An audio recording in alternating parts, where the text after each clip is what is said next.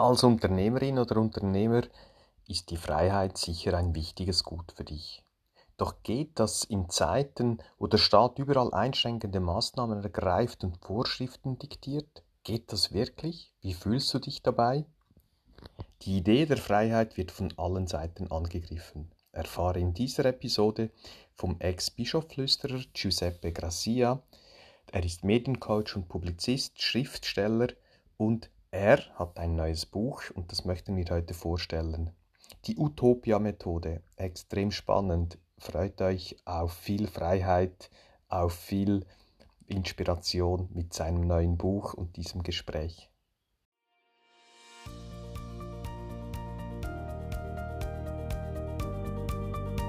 Der Podcast für alle Unternehmer, die ihr Unternehmen nicht normal, sondern optimal führen wollen erfolgreich aufgestellt, um in turbulenten Zeiten allen Herausforderungen zu trotzen. 20 Jahre Erfahrung, über 300 Kundenprojekte, mein Know-how basiert auf praktischer Erfahrung und dem Einblick in zahlreiche Unternehmenskulturen. Dabei habe ich festgestellt, dass egal in welcher Branche, die Fehler in der Unternehmensführung stets die gleichen sind. Daher habe ich ein Konzept zur optimalen Führung von Unternehmen entwickelt, und dabei wünsche ich dir nun viel Spaß und Erfolg mit dieser Episode.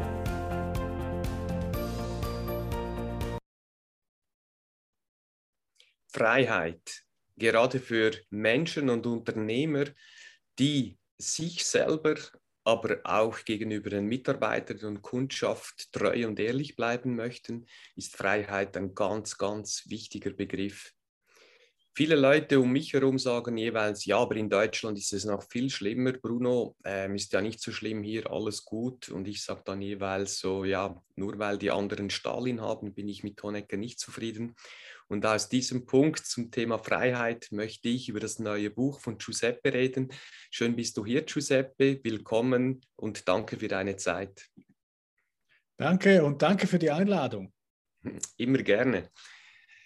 Ja, wie siehst du Thema Freiheit in der Schweiz aktuell und deine Prognose? Gut, äh, das muss man äh, global sehen, beziehungsweise man muss Westeuropa anschauen und auch die USA. Das kann man nicht national anschauen. Der, der große Trend ist in Richtung äh, Pessimismus der Freiheit. Also man, man vertraut der individuellen Freiheit nicht. Wir haben das während der Corona-Krise deutlich gesehen. Die aller, allermeisten Menschen, die ich kenne, denken, man darf den Leuten nicht Selbstverantwortung zu, zuspielen in so einer Situation. Der Staat muss übernehmen, der Staat kann es besser. Der Staat mit seinen Maßnahmen kann unsere Gesundheit managen. Der Staat ist unsere Krankenschwester. Und die Zukunft wird zeigen, der, der muss dann auch das Klima managen und er muss dann auch unsere Moral managen und unsere Medien. Er muss eigentlich alles managen. Also dieser Pessimismus in Bezug auf die Selbstverantwortung ist, das ist überall spürbar. Und das bringt uns gleich zu deinem neuen Buch. Vielleicht zeigst du es mal in die Kamera.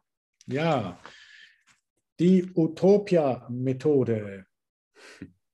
Das ist ein neues Buch und die Utopia-Methode ist eine Art Interpretationshilfe, ein Schlüssel zum besseren Verständnis dessen, was jetzt gerade passiert. Es ist quasi eine Analyse, wie die Linken und die Grünen Propaganda machen, wie ihre argumentativen Tricks funktionieren. Und äh, ich finde, besonders tragisch die letzten zwei Jahre, das hast du angesprochen, ich sage dem so das betreute Denken, das wir jetzt haben.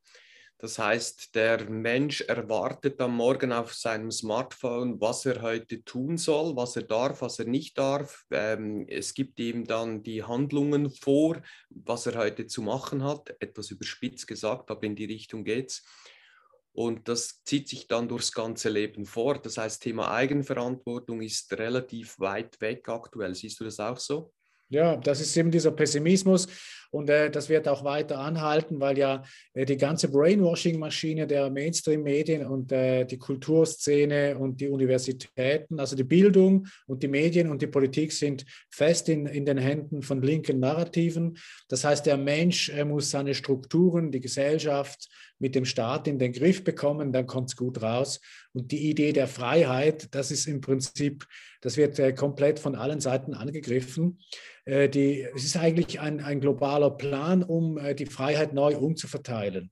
Und das Menschenbild dahinter ist, wir müssen das einhegen, eine Elite, die erleuchtet ist und äh, das Leben, das gute Leben für alle Menschen kennt, äh, definiert in Zukunft, äh, wo wir frei sein dürfen, wie oft wir fliegen dürfen.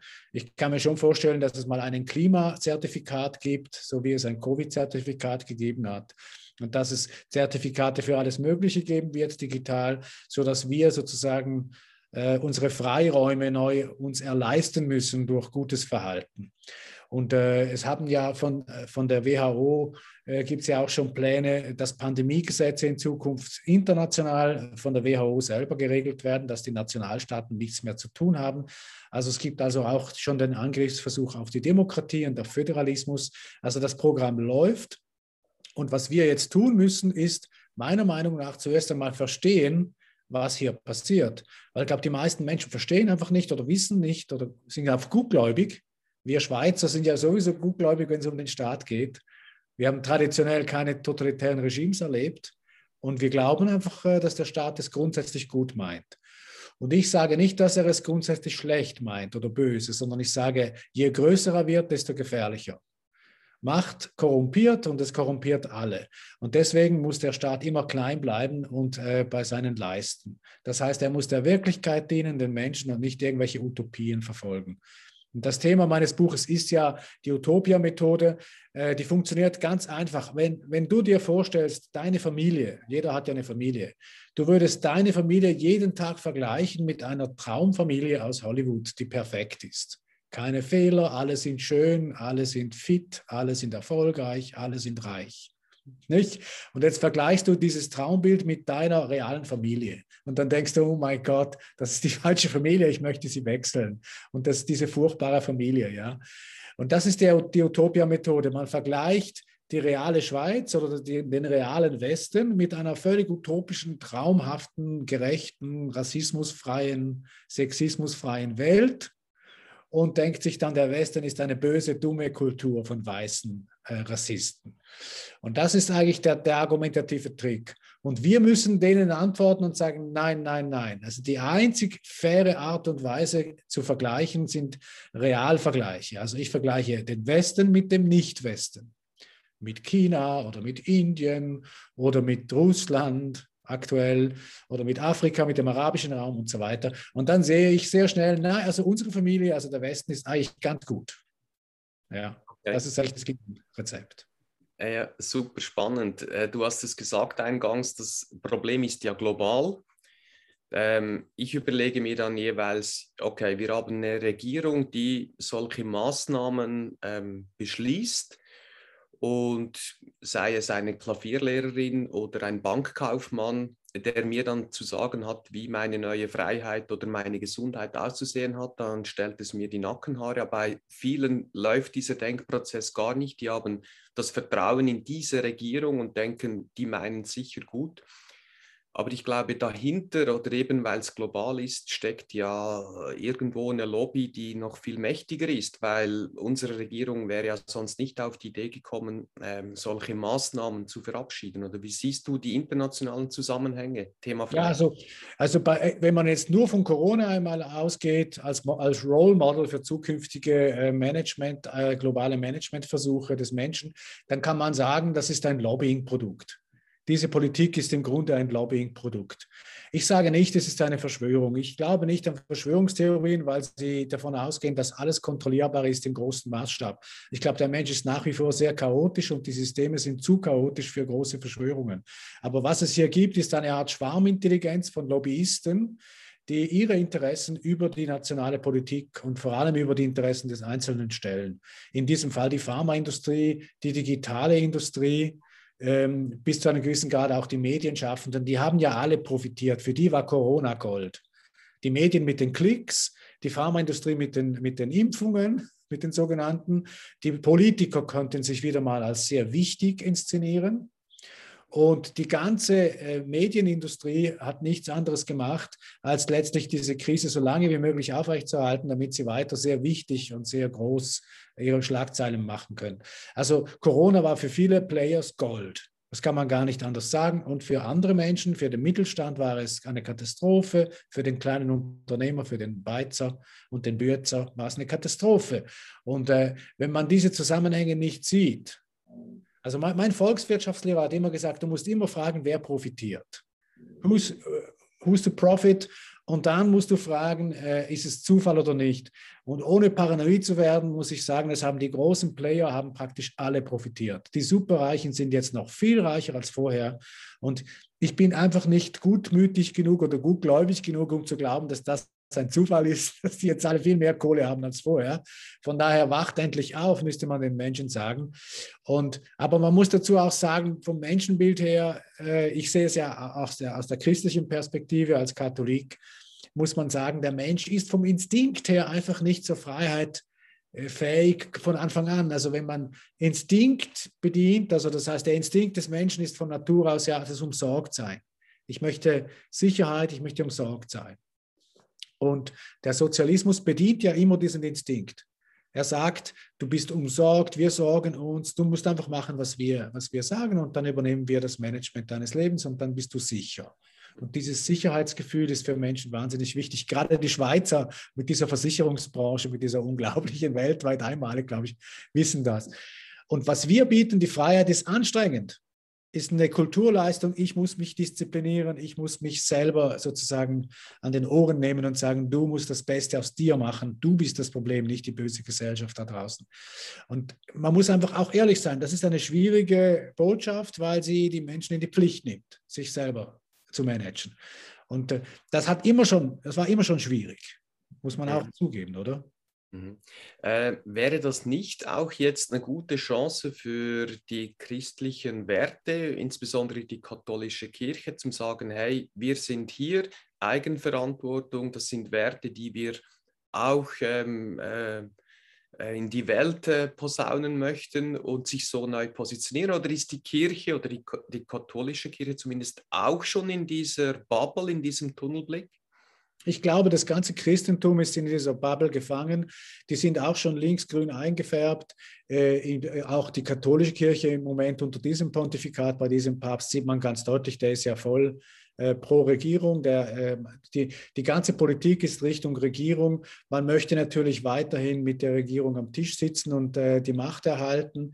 Aber auch das hat sich ja in der Geschichte immer erwiesen, das wird sich rächen. Es wird sich rächen, wenn die Kirche zu fest mit dem Staat im Bett ist. Ob das ein König ist oder ein, äh, ein Nationalstaat, wie es heute ist, spielt keinen Ruggel. Das wird sich rächen und das wird sich auch hier rächen. Man, hat es ja, man sieht es ja auch bei anderen Themen. Die, die Kirche ist handzahm geworden und macht äh, mehr oder weniger, was der Staat will. Das, auch bei der Präimplantationsdiagnostik, bei der Bioethik, also da, überall, wo das menschliche Leben ähm, als Verfügungsmaterial vorbereitet wird, als Humankapitaloptimierungsmaterial, äh, sage ich mal. Überall dort ist die Kirche sehr still. Mhm. Gar nichts. Und überall dort, wo der Staat irgendein Programm hat, Migration, äh, Corona, dann wird, zu, wird äh, in die gleiche Richtung ins Horn geblasen von der Kirche, von den Bischöfen. Es ist ein Trauerspiel und dieser Widerstandsgeist, der das Christentum immer äh, sozusagen ausgezeichnet hat, der ist fast verschwunden. Es gibt einzelne Players, aber das sind zu wenige.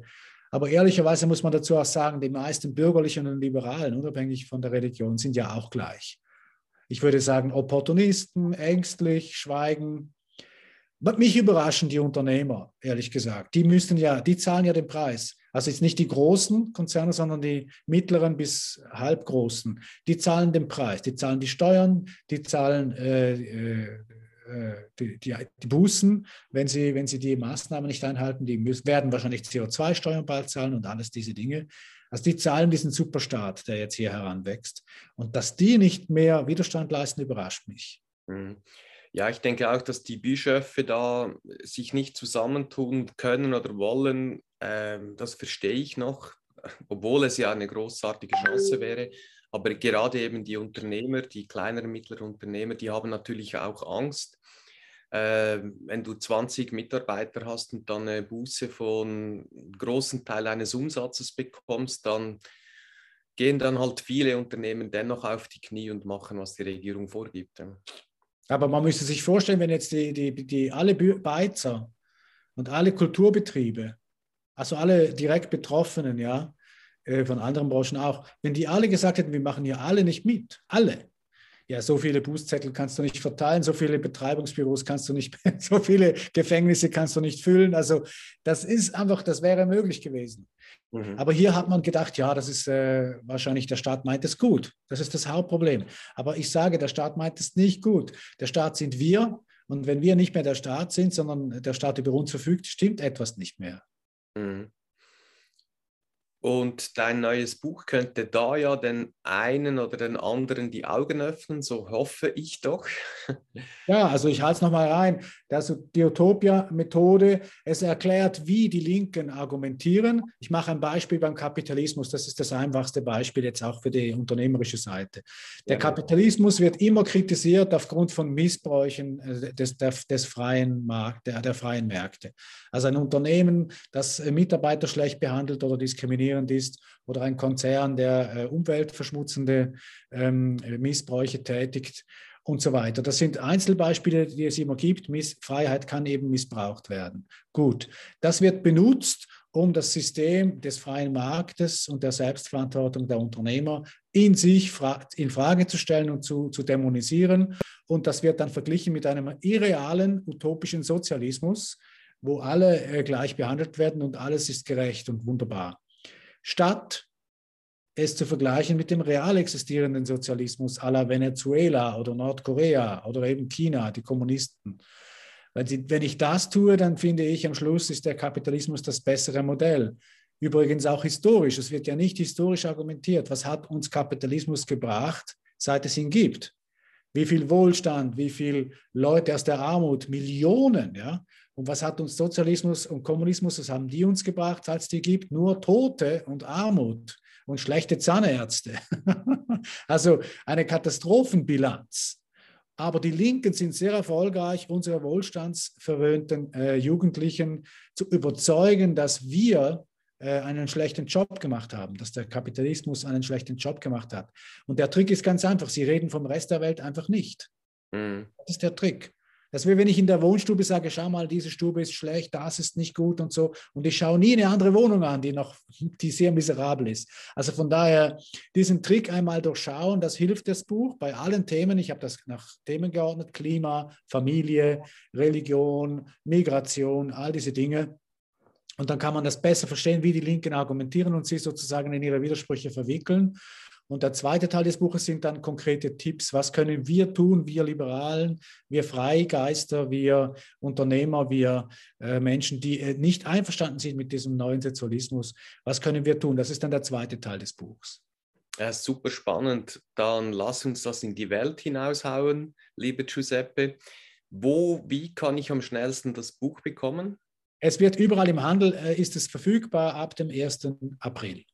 Okay, gut das ist ja schon bald und bis dahin äh, machen wir die gute Botschaft oder tragen sie hinaus. Vielen Dank, Giuseppe, für deinen immer wieder erfrischenden äh, Input und auch mit Lösungen. Und nicht, du bist ja einer, der nicht nur reklamiert, sondern sogar mit deinem Buch Lösungen bringt. Das schätze ich sehr. Vielen Dank, Giuseppe. Danke für die Einladung und auch dir alles Gute. Vielen Dank dir ebenso. Tschüss. Tschüss.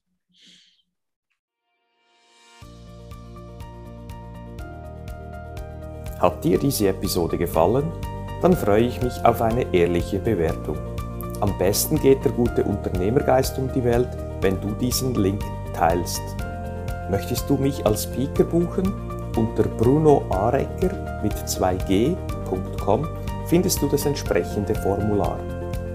Willst du aber dein Unternehmen auf das nächste Level heben, dann findest du unter apple-tree.com viele Tipps dazu sowie einen Check, wo du in zwei Minuten herausfindest, ob wir die richtigen sind und zueinander passen.